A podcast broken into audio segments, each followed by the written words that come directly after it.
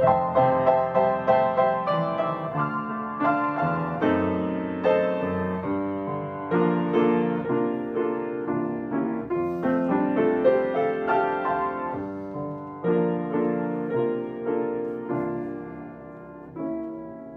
buen domingo para todos. Hoy es 3 de julio.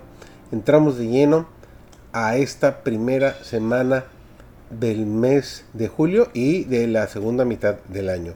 Nuestro estudio de este trimestre es en el crisol con Cristo y esta semana estamos estudiando lección titulada Los crisoles venideros.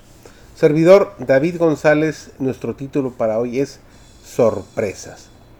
Fue una amarga lección para Pedro, una lección que aprendió lentamente, la de que la senda de Cristo en la tierra pasaba por la agonía y la humillación.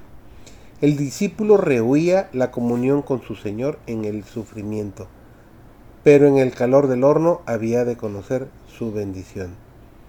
Mucho tiempo más tarde, cuando su cuerpo activo se inclinaba bajo el peso de los años y las labores, escribió, Carísimos, no os maravilléis cuando sois examinados por fuego, lo cual se hace para vuestra prueba, como si alguna cosa peregrina os aconteciese.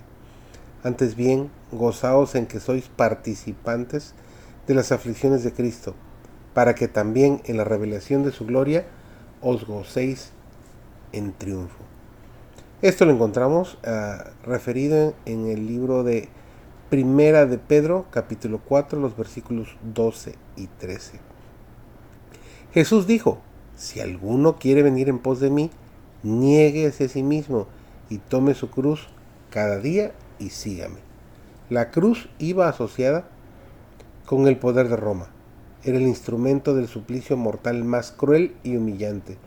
Se obligaba a los más bajos criminales a que llevasen la cruz hasta el lugar de su ejecución y con frecuencia, cuando se la estaban por poner sobre los hombros, resistían con desesperada violencia hasta que quedaban dominados y se ataba sobre ellos el instrumento de tortura.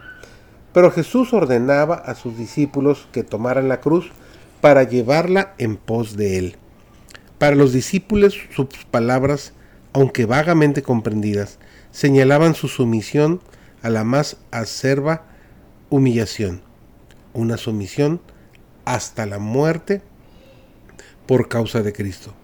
El Salvador no podría haber descrito una entrega más completa. Los discípulos de Cristo saben muy poco de las tramas que Satanás y sus huestes urden contra ellos, pero el que está sentado en los cielos hará servir todas esas maquinaciones para el cumplimiento de sus altos designios.